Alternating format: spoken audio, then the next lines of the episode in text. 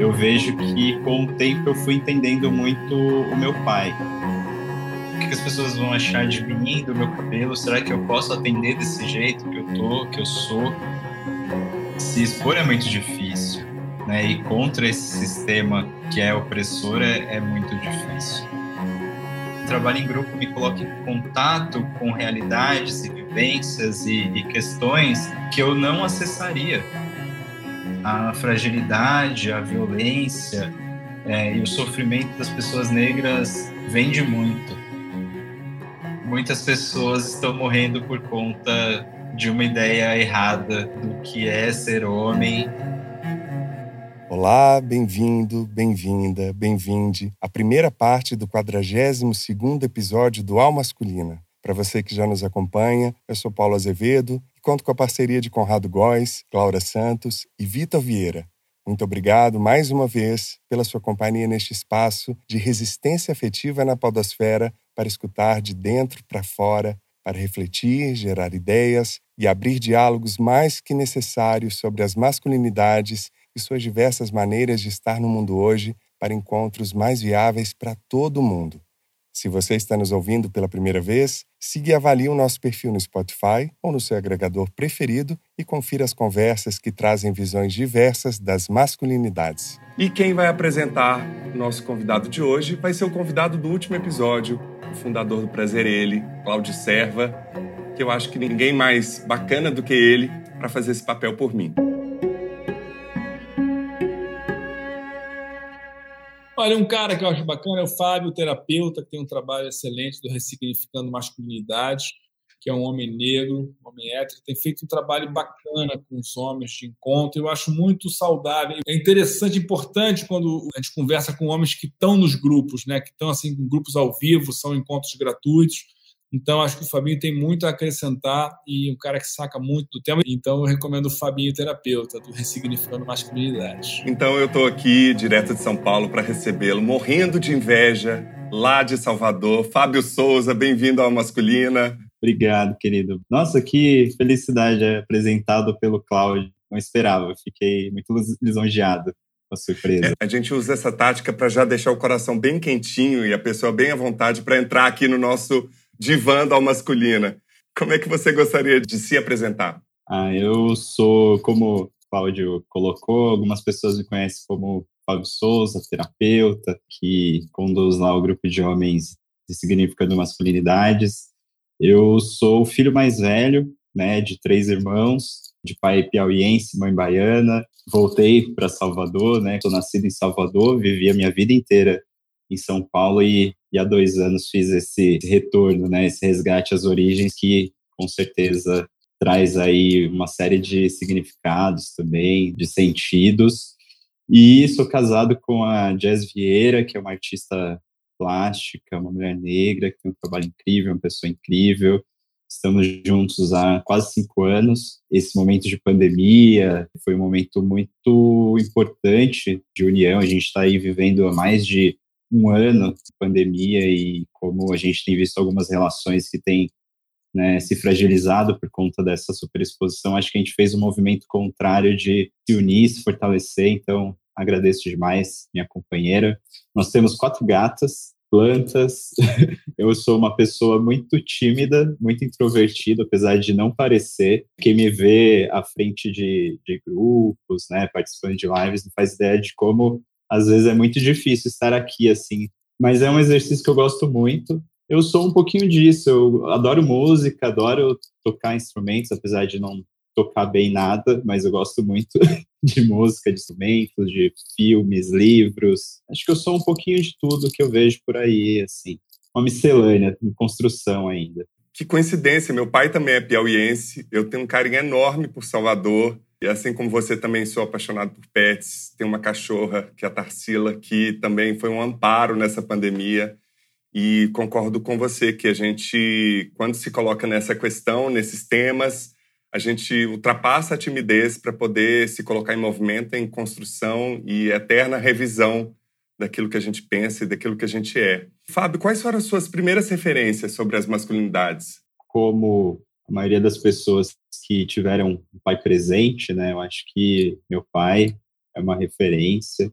uma referência que vem sendo ressignificada também, uma experiência comum a muitos homens, uma relação com o pai um pouco distante, um pouco fria, que a gente vai entendendo como que isso né, se constrói ao longo do tempo, apesar de ter esses questionamentos né, afetivos, principalmente quando a gente pensa nessa questão de relações entre homens, né, dessa questão distante, eu vejo que com o tempo eu fui entendendo muito o meu pai. Fui me vendo muito nele também, né? até hoje me vejo muito nele. E a, a, referência que eu tenho dele é uma referência muito de valores, assim. É, meu pai nunca foi um homem de vícios, de beber, fumar, de ser violento, de ter relações fora de casa. Sempre foi uma pessoa muito trabalhadora, assim, muito honesta. Às vezes de uma forma até rígida demais. Meus amigos na época de escola chamavam meu pai, o nome do meu pai é Matias, né? Chamavam ele de Sargento Matias, sendo que ele nunca serviu o exército, nunca teve carreira militar mas ele era um cara muito durão, assim. Às vezes os amigos tinham medo de chegar em casa e me chamar por causa do meu pai, era nesse nível, assim. Ele segue sendo uma referência muito positiva nesse sentido de família, de valores que podem ser chamados como tradicionais, mas não de uma forma negativa. Que eu acredito que são valores que são muito simbólicos, no meu caso, né, que eu carrego até hoje, assim. E aí, muito, muito recentemente, eu percebi que eu fui construindo mais essa referência. Uma referência única, ela é muito limitada. E a gente muitas vezes não se dá conta disso. Né? E eu percebo que depois de adulto, entendendo mais essas questões das masculinidades, as questões afetivas, de relações, enfim, eu fui encontrando outros referenciais, né? outros valores que eu reconhecia em outros homens que eu entendo que eu não tive na minha construção, que me trazem é, essas faltas. Muitas vezes eu nem sabia que eu tinha, assim, homens mais velhos, ou até mesmo pares, né, homens da minha idade, assim, que eu vou fazendo essa construção, assim, contínua. E eu vejo isso como um movimento muito saudável de conseguir agregar isso e reconhecer isso em outros homens. É muito construído nesse lugar de se distanciar, os homens terem relações mais frias mesmo, mais distantes, né, de não elogiar, de não reconhecer coisas positivas em outros homens, eu, eu vejo isso de uma forma muito saudável. Tenho lembranças, assim, primeiras lembranças de ir até o centro de São Paulo com meu pai, comprar vinil, comprar CDs, assim, que ele adorava. E, e, muitas das coisas que eu escuto hoje são influências dessa época, assim, que vem do meu pai. Acho que a gente tem essa relação que eu tenho, né, com ele, na verdade, através da música, né, muito forte, assim. Mas não tem essa coisa que a gente pode chamar de uma baianidade na minha vida, não foi construída. Eu acho que eu venho para cá também para encontrar um pouco mais disso. Acho que é um, um processo que está acontecendo também. E você é formado em publicidade, atuou um tempo na área até que fez uma transição em 2019, se formando como psicoterapeuta junguiano. O que, que te levou para essa transição e como é que foi essa reviravolta profissional na sua vida? A psicologia na minha vida, ela, ela tem uma história, assim, que eu acho que ela é muito presente. Minha primeira opção, quando aquela época de vestibular, você está saindo da escola, enfim, foi a psicologia acho que muito naquela coisa adolescente, né, vários conflitos, que eu sempre fui de pensar muito. Até hoje eu sou uma pessoa muito de pensar. Eu falo pouco, eu sou um observador, assim. Eu não sei até que ponto isso tem a ver com essa questão de construção, né, de masculinidade e tudo mais, mas eu sou uma pessoa que é muito observadora. E eu ficava pensando, se eu estudar psicologia, eu acho que eu vou conseguir entender algumas coisas que estão acontecendo e que acontecem que eu não sei explicar, eu acho que eu vou encontrar algumas respostas. E eu sou de uma família muito humilde, assim, né? Meu pai, minha mãe é, são nordestinos que foram para São Paulo naquela história de ganhar vida, né? De trabalho. A gente sempre viveu em bairro periférico, eu vivi quase a vida inteira na, no extremo sul da Zona Sul, um bairro chamado Vila Natal, que fica ali na região do Grajaú. O acesso era, né, acesso à educação, enfim, era bastante precário né? Mas eu só vou entender isso depois, quando eu vou tentar ingressar numa universidade pública, que isso se apresenta como uma questão. Então, eu tentei por algumas vezes entrar numa universidade pública, para cursar psicologia, não consegui entrar. Aí depois tentei para letras, porque falaram que se eu entrasse por letras, que era um curso que tinha mais vagas, talvez depois eu conseguisse migrar, enfim, fazer essas coisas, eu também não, não entrei. E aí combinou com o, o ProUni, né, e o Enem, enfim, como uma forma de ingresso na, na universidade. Prestei para o ProUni e consegui uma bolsa para cursar a universidade particular. E aí é uma questão que até hoje eu fico pensando, por que, que eu escolhi a publicidade? Eu tinha algumas opções de curso para escolher, era uma coisa meio que pré-definida, assim, que instituições e cursos eu poderia escolher. Talvez a, a publicidade era um curso que tinha disciplinas que estavam ali uma questão de humanas, né, muito mais próxima, né, que, que conversa, assim.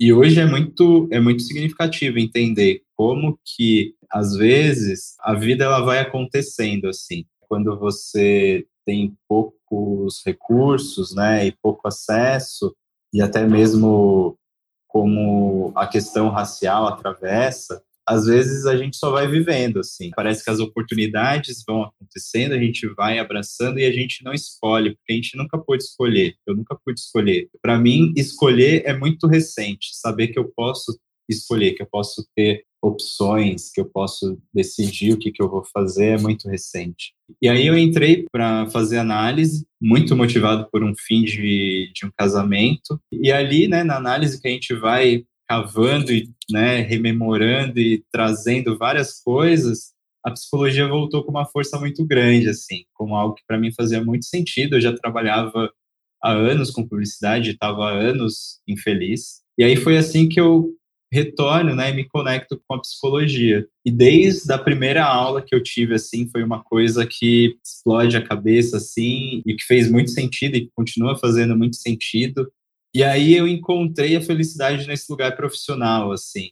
Né? Eu acho que eu consegui encontrar essa questão do trabalho como forma de realização que tanta gente procura, que muitas vezes é, não é possível para muitas pessoas.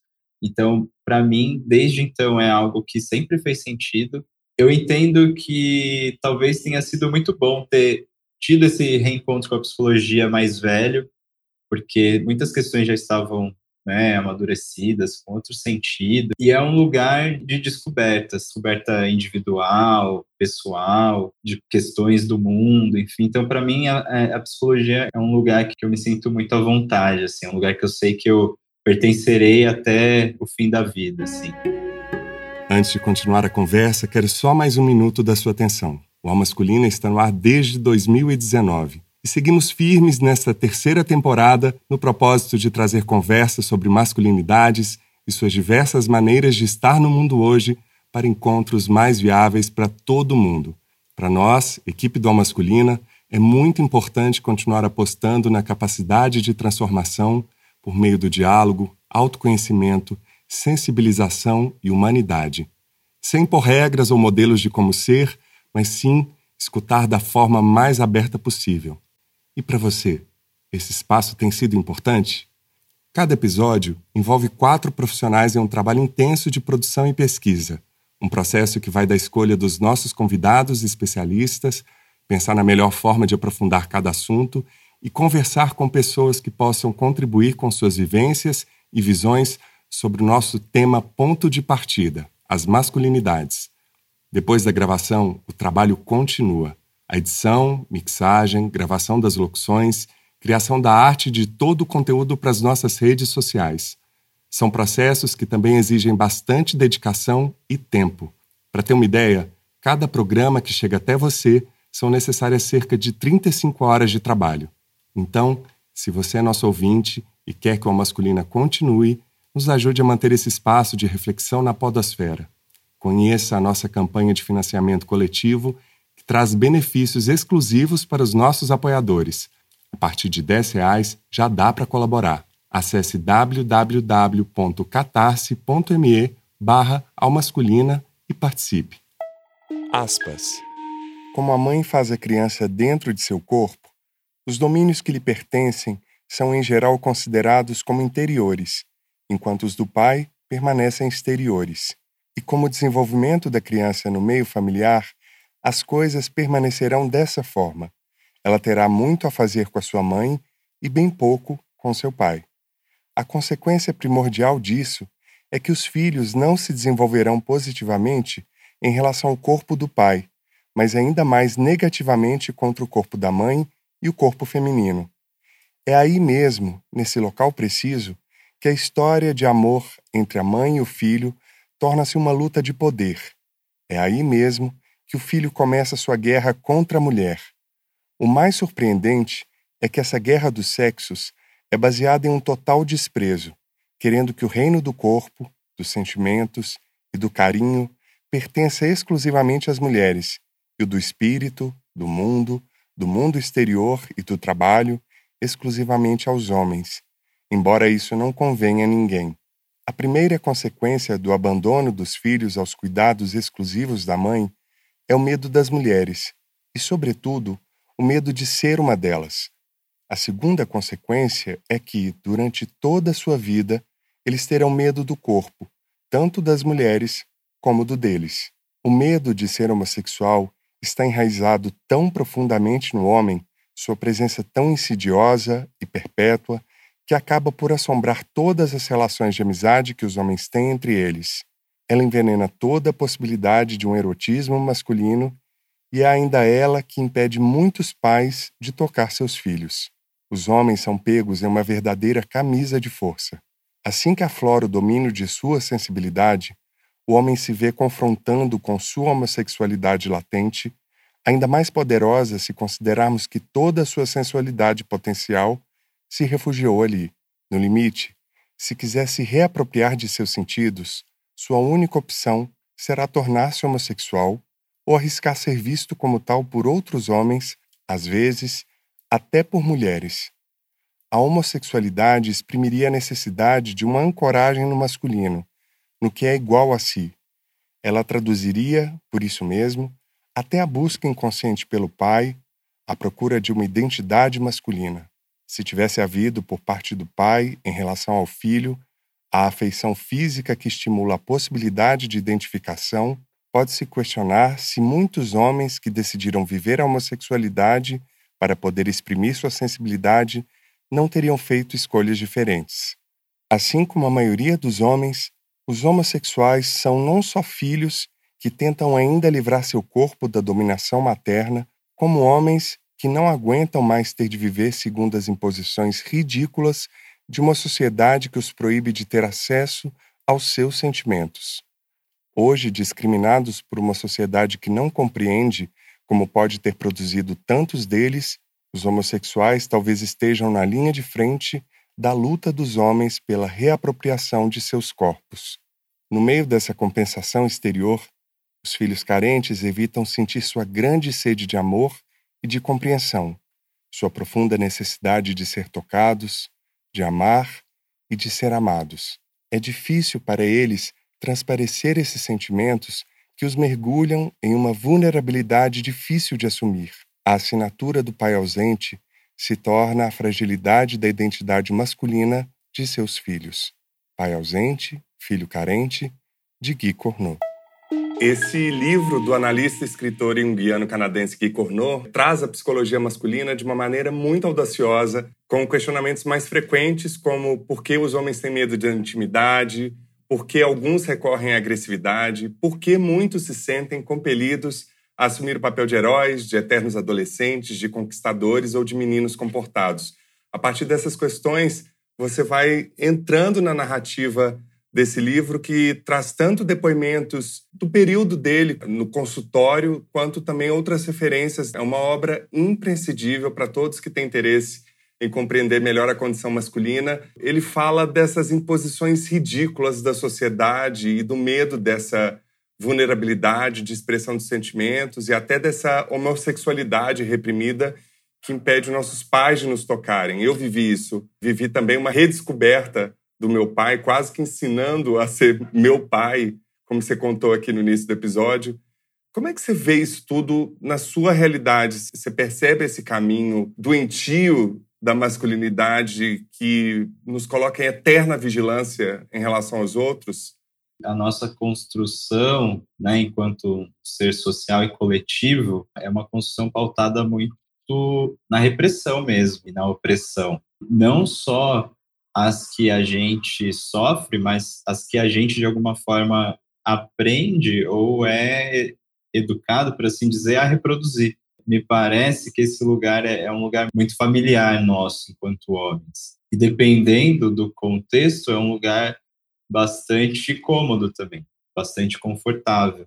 Se expor é muito difícil, né? E contra esse sistema que é opressor é, é muito difícil. Do ponto de vista da teoria, né, e até hoje no, no grupo de estudos a gente estava falando sobre isso, sobre essas questões dos homens, né, e como que a experiência pessoal ela está intimamente relacionada a como né, nós homens vamos nos comportar e como que a gente vai construir essa ideia de masculinidade, enfim, mas como que esse lugar social e coletivo, ele muitas vezes atravessa esse lugar de origem, por mais que talvez uma pessoa tenha um lugar de extrema liberdade em casa, né, com uma, um pai e uma mãe que respeite, né, a sua individualidade, que respeite a sua natureza, né, a sua forma de expressar, muitas vezes fora de casa, o contrário é o que vai ser é, o normal. Então, como que isso às vezes gera, gera esses conflitos? Eu me lembrei que na adolescência, eu e um grupo de amigos, a gente. Eu nem lembro quantos anos eu tinha. Eu devia ter no máximo 18 anos, talvez eu tivesse menos. E a gente decidiu que a gente ia na parada gay. Eu falei para minha mãe, para meu pai em casa, aquela coisa, né, de quando você é mais jovem, você fala para onde você vai, assim. E assim, de uma forma muito tranquila, muito natural, assim. Ah, mãe, a gente vai na parada gay domingo e tal, não sei o quê. Eu lembro da cara da minha mãe, assim, mas por que que você vai? Aí eu falei, então, falaram que é legal, que tem música, um monte de gente, então a gente vai lá ver como é que é. E houve, assim, um questionamento muito ostensivo, assim, por parte deles, assim, do, do que que eu ia fazer lá, por que que eu estava indo. Eu acho que eles esperavam que eu dissesse alguma coisa, né? Ah, eu sou gay, alguma coisa assim, ou não sei. Mas era só mesmo uma curiosidade de conhecer um evento, né? Que chegou e falaram que era legal. Então, como que essa repressão, às vezes, ela, ela aparece de uma forma até muito sutil, né? Porque eu lembro que ela não queria que eu fosse, de jeito nenhum, já que não tinha um motivo, né? Como assim você vai lá simplesmente? Aí eu também não sei até que ponto não tem esse lugar desse medo, né, que a gente vê sendo reproduzido. Nossa, meu filho vai lá numa parada gay vai, vai voltar gay, né? Essas fantasias, né, que, que se criam e que, por mais que sejam estranhas, a gente escuta até hoje. É contagioso, né? A alegria é contagioso. Quando a gente vê conservadorismo e, e essas repressões de como a exposição de relações homoafetivas devem ser evitadas para não influenciar outras pessoas, né, como se fosse algo possível, é interessante de se pensar como essas repressões elas também aparecem de forma muito, muito sutil. E é curioso que essa mesma repressão não acontece com cenas de violência, de assassinatos, ou cenas de extrema pobreza, ou cenas de corrupção. Isso não influencia eticamente um, um jovem dentro da sua ética, dentro da sua formação de caráter, quanto que a união de Estado e religião e, e, e moralidade e ética coloca essa castração do corpo num lugar tão prioritário em relação a outros valores. Talvez se você tivesse dito para os seus pais que você ia num bordel, num puteiro, talvez está aqui a chave do carro, filha, preciso de dinheiro, né? E Fábio, em que momento que você estava quando você criou o Ressignificando Masculinidades? Quem que era você nessa época e por que criar isso? Eu estava na conclusão né, da especialização que eu estava fazendo para psicologia analítica. Há algum tempo, assim, eu, eu, eu vinha pesquisando sobre essa questão das masculinidades, mas de uma forma muito na curiosidade mesmo. O fim do, do meu primeiro casamento foi um lugar assim de divisão de águas. Como eu falei, eu entrei na análise no fim dessa relação. E aí, como muitas coisas passaram a ter sentido, né? Coisas que aconteceram no casamento, como eu adotei, hoje é, é mais fácil perceber, né? Eu falei que meu pai tinha esse lugar desse homem mais tradicional, conservador. Como que eu adotei uma posição do homem provedor. quando eu me casei. E a questão de estar infeliz no trabalho e de me manter numa posição que eu não queria, porque eu tinha que sustentar aquela estrutura familiar, e como isso me gerava uma infelicidade muito grande, como eu tinha muito forte a questão de reprimir tudo que eu sentia e como isso às vezes explodia, né, em acessos de raiva, de, de gritos. Enfim. É, na análise, muitas coisas passaram a fazer sentido, né, do, dos porquês do que as coisas aconteceram. E aí, a partir daí, eu fui entendendo o primeiro contato, assim, que eu tive mesmo com isso que hoje a gente chama, né, das masculinidades, desse estudo, dessa coisa, enfim, foi a Jéssica que me trouxe. Ela um dia me falou: Ah, eu assisti um documentário que deve ser interessante você assistir. Eu não imaginava que vocês passavam por essas coisas e eu não fazia ideia do que ela estava falando. e esse documentário era o The Master Living. E a gente assistiu junto e eu lembro que eu chorei tanto. e como muitas coisas foram se conectando é muito interessante que a Jéssica ela tem esse esse papel bastante evidente nesse lugar e até mesmo quando se eu for levar por um olhar da psicologia analítica, né, da, da ânima, da parte feminina do homem, como a minha projeção de ânima na, na Jéssica é uma coisa assim que sempre me leva para lugares que eu nunca imaginei estar assim. Tem esse lugar que é, que é muito marcado e muito simbólico, e não por acaso o início assim do, do Ressignificando também surge de uma conversa nossa, assim, a gente estava um dia na sala de casa conversando, e eu estava concluindo a pós, escolhendo o tema da monografia, eu ia escrever sobre isso na minha monografia, como que essa questão da repressão, né, desse lugar feminino, dessa energia feminina no homem, ele pode, né, ser um lugar de produção de violência, né, de machismo. E ela falou: o que, que você vai fazer com essas coisas que você está pesquisando aí para sua monografia? Aí eu fiz: como assim que eu vou fazer? Ela falou: porque você podia compartilhar isso, podia fazer alguma coisa com isso. Você está estudando um monte de coisa que é muito legal, mas não é uma coisa que é o, o comum, assim, que todo mundo tem acesso. E eu fiquei assim, falei, não, como assim? Não é nada demais. E, e, muito desse lugar também de não me expor. Não quero me colocar para nada nesse lugar. Jéssica, né, como eu falei, mulher negra, feminista, enfim, então sempre trazendo vários pontos de luz. E ela falou que eu vejo é, as mulheres muito mais organizadas, né, no sentido de ter grupos de, de apoio, né, tem grupos de mulheres mães, grupos de mulheres para ajudar relações profissionais, mulheres que estão em relações abusivas. E ela falou: Eu não conheço grupos de homens para falar sobre essas coisas. E aí eu falei: Putz, é mesmo. Eu também, na época, eu também não conhecia. E foi aí que começou Ressignificando Masculinidades, uns dois anos e meio atrás, mais ou menos, assim. E aí começou como um grupo fechado no Facebook fechado só para homens. Obviamente que virou um lugar de compartilhamento de notícias né, e matérias sobre masculinidades. A ideia era que os homens se abrissem, mas isso não aconteceu. E aí, acho que uns dois meses depois, eu pensei em juntar para fazer presencial. E aí, a partir daí, surgiram os encontros que a gente faz até hoje e que foi, assim, completamente transformador. Para mim, individualmente, e eu vejo que tem sido um movimento que entrou na minha vida, que a partir daí eu começo a entender e estudar e pesquisar várias questões, como isso afeta a minha clínica diretamente, assim. Quando eu me formei, eu queria muito atender homens. Eu tinha, né, uma ideia muito ingênua, né? Ah, por eu ser homem, eu acho que pode ter uma identificação e eu vou conseguir atender homens, porque eu acho que é importante e tudo mais. E aí, para mim, total frustração, quando eu comecei a atender, só atendia mulheres nenhum homem me procurava.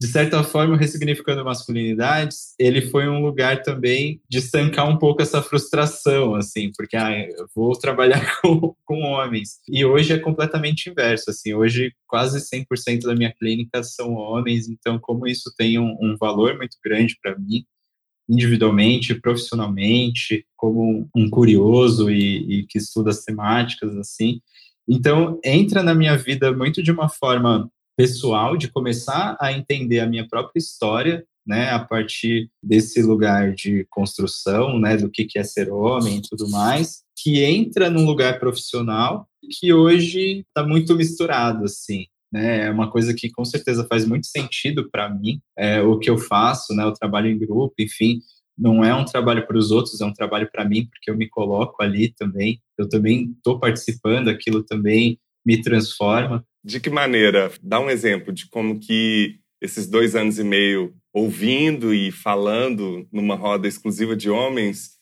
te transformou? Você consegue visualizar algum exemplo para dar para gente agora?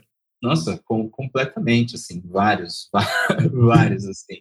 E, e, assim, de diversos aspectos possíveis. Tem uma fala que aconteceu no encontro presencial que me emocionou muito e que me emociona até hoje, de um rapaz homossexual que falou que ali foi a primeira vez que ele tinha falado, assim, com outros homens heterossexuais sem medo de sofrer uma agressão. Que esse lugar para ele era um lugar de muito medo, assim, que ele tinha medo de falar com outros homens, que ele tinha muito medo de sofrer uma violência na rua por conta dessa questão da homofobia. O trabalho em grupo me coloca em contato com realidades e vivências e, e questões que eu não acessaria né, do meu lugar individual. Então, acho que esse trabalho coletivo, esse trabalho em grupo, ele é um trabalho de ampliação muito significativo, assim, de expansão muito grande. Ao mesmo tempo que a gente se vê e se conecta com muitas histórias que são próximas, a gente também se depara com histórias e vivências que são completamente opostas, distantes da nossa, e que a gente nunca vai passar por aquilo mas através do grupo a gente consegue viver um pouco daquilo que é surreal, é transformador.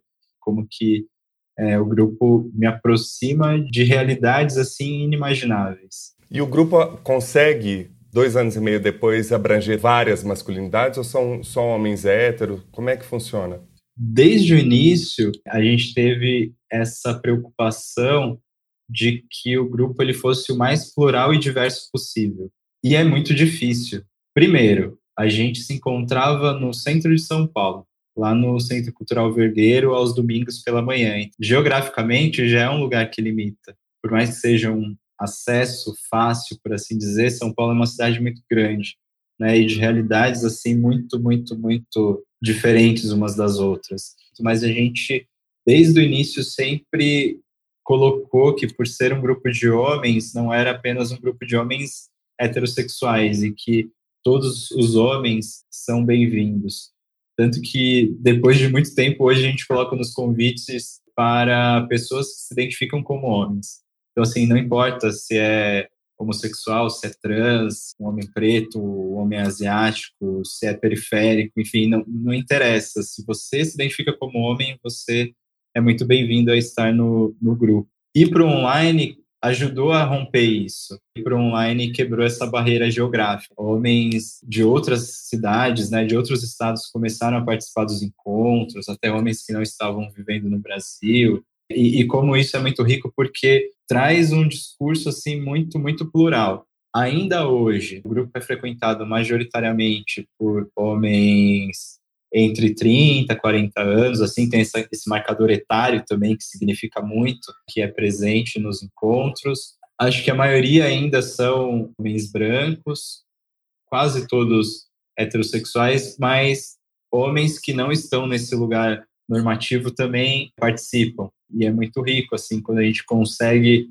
sair um pouco desse lugar comum, assim. É difícil porque quando você coloca que é um grupo de homens, eu vejo, é um empirismo, mas que eu acho que de alguma forma se confirma, automaticamente já vem essa imagem hegemônica do que, que é o homem. Os homens que não correspondem né, a essa categoria, muitas vezes imaginam que eles não podem estar ali. Não é incomum, na verdade, quando homens gays, homens trans, que não correspondem né, a, a esse, essa imagem desse homem hegemônico participam do grupo, eles trazem essa surpresa, assim.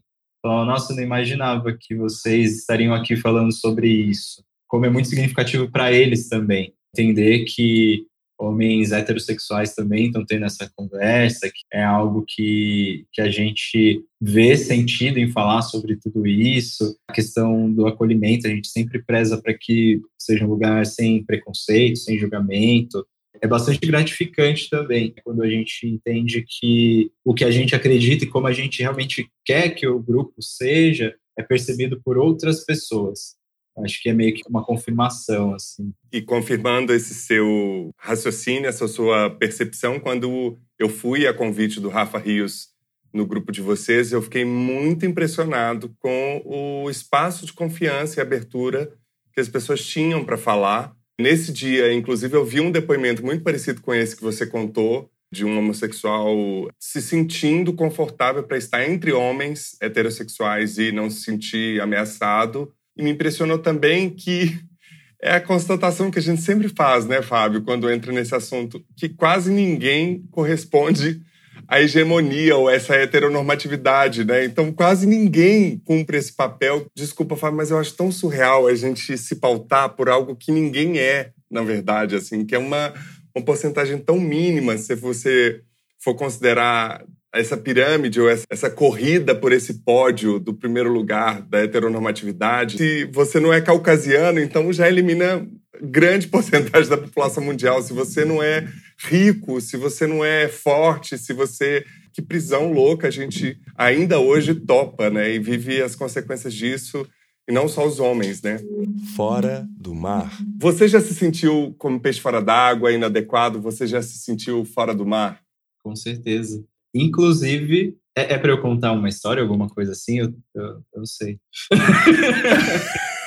Se você quiser trazer um exemplo concreto, a gente adora situações. Assim como vários outros meios profissionais, né, a psicologia também é um lugar que majoritariamente é branco, né, desde a maioria ali dos seus pensadores até as pessoas que atuam. E quando eu comecei a atender, eu tinha o cabelo parecido com o cabelo da foto, você usou de divulgação, que era mais armado, assim, e tal. E eu não via outras pessoas que eram parecidas comigo, assim.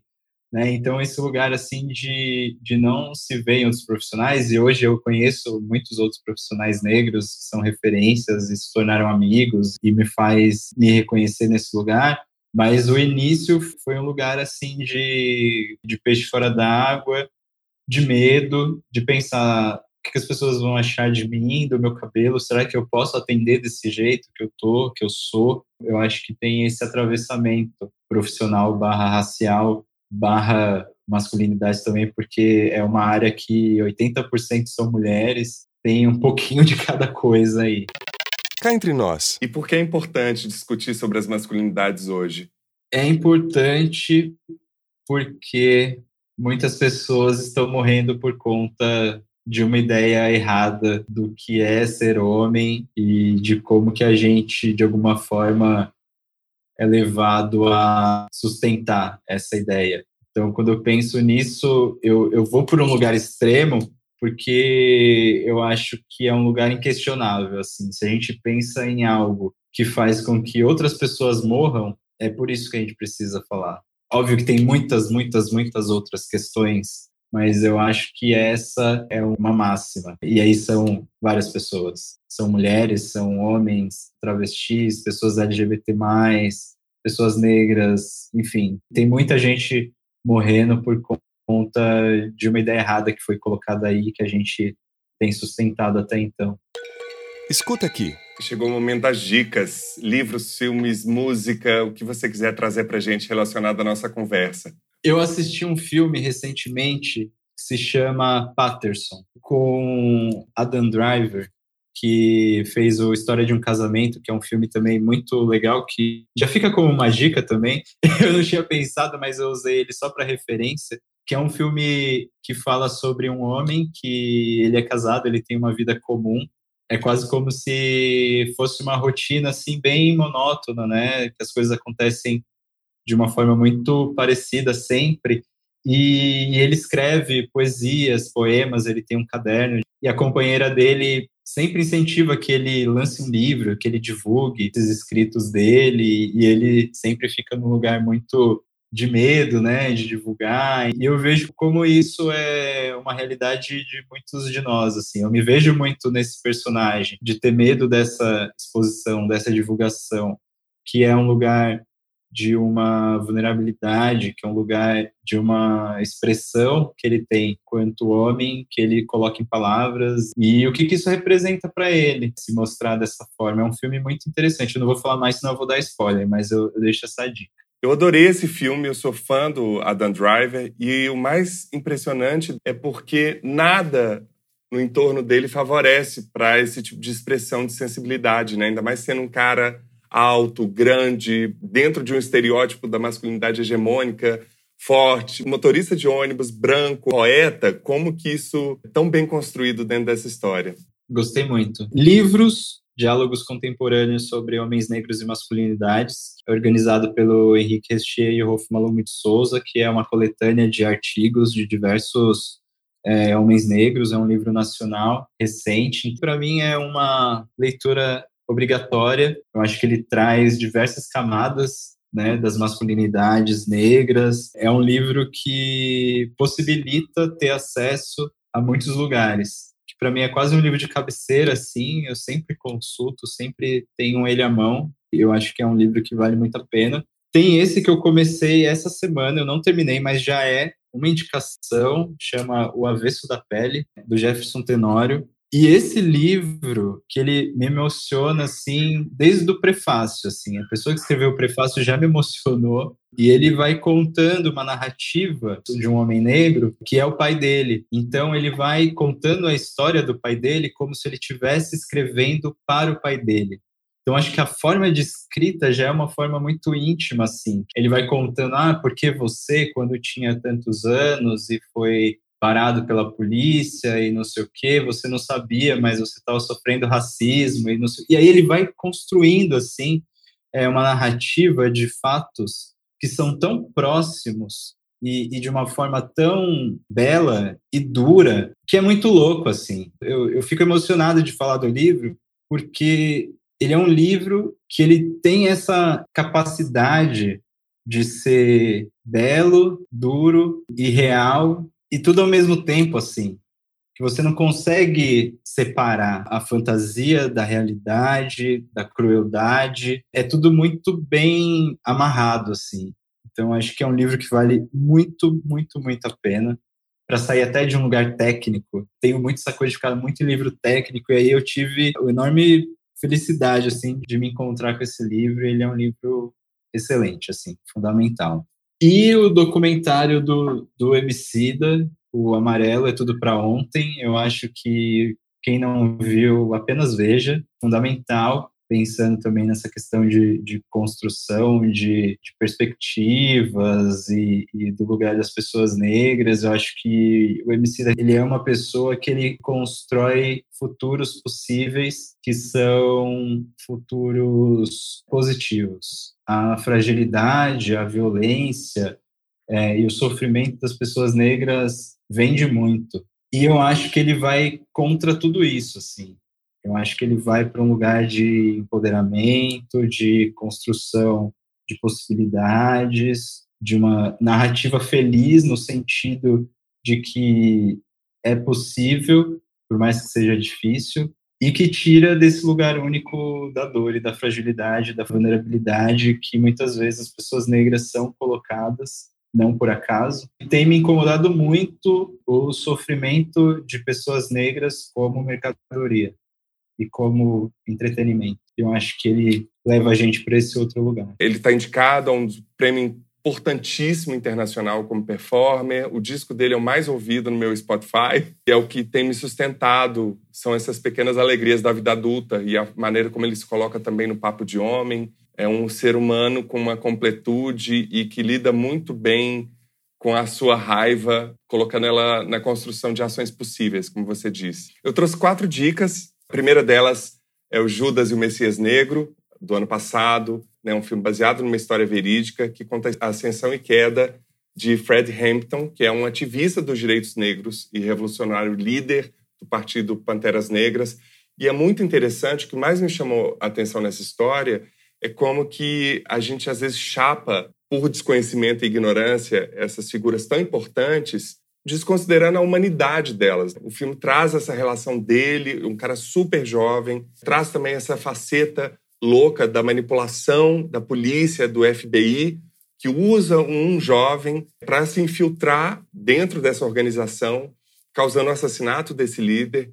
E o filme conquistou vários prêmios, dentre eles o Oscar de melhor ator coadjuvante para o Daniel Kaluuya, que é um super ator. Mostra também como que a disputa por narrativas também se dá no lugar da igualdade, né? né? Os Panteras Negras eles tinham propósitos muito mais amplos, queriam apostar numa luta de classe, de raça, que contemplasse também a infância, a juventude. Muito interessante.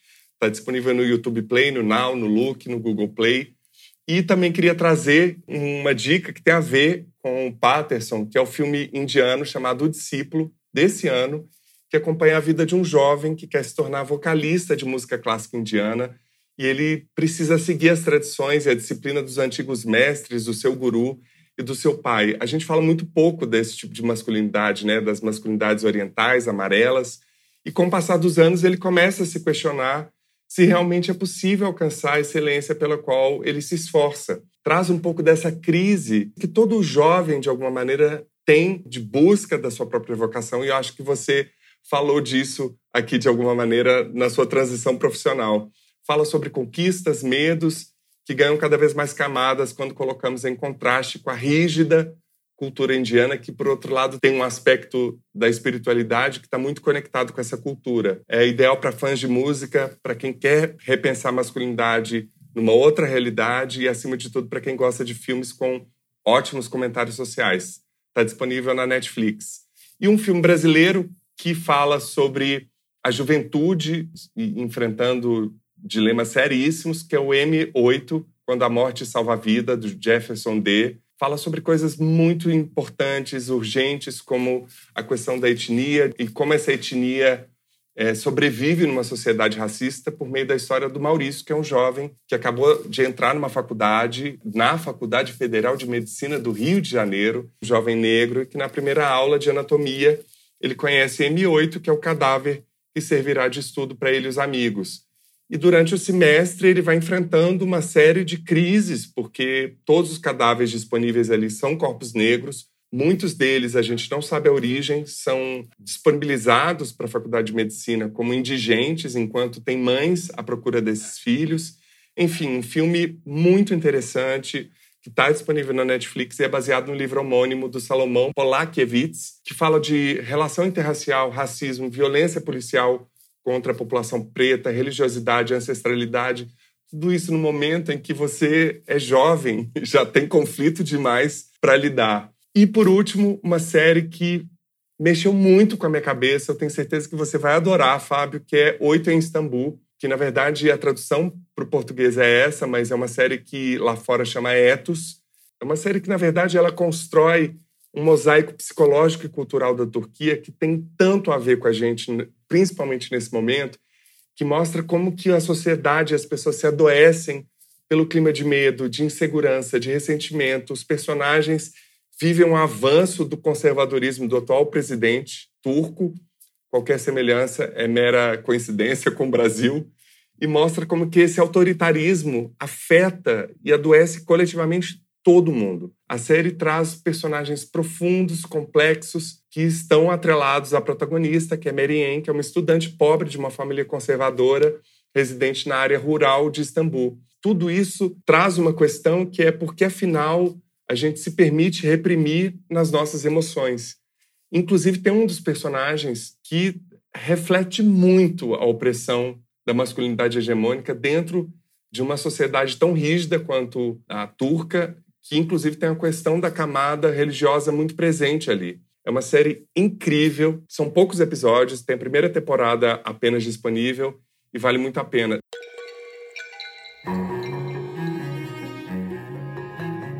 E não perca a segunda e última parte da conversa com Fábio Souza na próxima semana.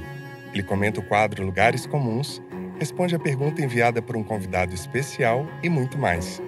Siga as nossas redes sociais, no Twitter e no Instagram, arroba Almasculina, e se inscreva no nosso canal no YouTube. Também visite nosso site e conheça todos os episódios na íntegra, além da transcrição do Aspas, Lugares Comuns e todas as dicas do quadro Escuta Aqui.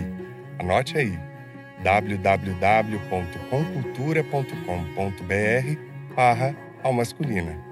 Comente, compartilhe os posts e leve a Almasculina para mais gente. E colabore para manter o Almasculina no ar por meio da nossa campanha de financiamento coletivo. Saiba mais no site www.catarse.me barra Almasculina. E desde já agradecemos a todos os nossos apoiadores, em especial Alexandre Valverde, Ângela Mucida, Carla Crespo, Juliana Dias, Patrícia Mourão e Tânia Simão Baixa Silva. Continue nos enviando mensagens, comentários e compartilhe o Masculina nas redes. Gostaria também de agradecer aos nossos convidados, Fábio Souza e Altaíde Souza. E também não posso deixar de agradecer Cláudio Serva, Soraya Azevedo e a todas as pessoas que acompanharam a gravação ao vivo deste episódio pelo nosso canal no YouTube. Acompanhe as próximas. O Masculino é feito graças a Conrado Góes, na trilha sonora original e mixagem, arroba Conza01, Glaura Santos na identidade visual e arte, arroba Glaura Santos, Vitor Vieira nas fotos, arroba Vitor Vieira Fotografia, e eu, Paulo Azevedo, na idealização, roteiro, edição e apresentação, arroba Paulo Azevedo Oficial. Esse podcast é realizado pela Concultura. E você que nos deu o prazer da sua companhia até aqui, muitíssimo obrigado e até semana que vem.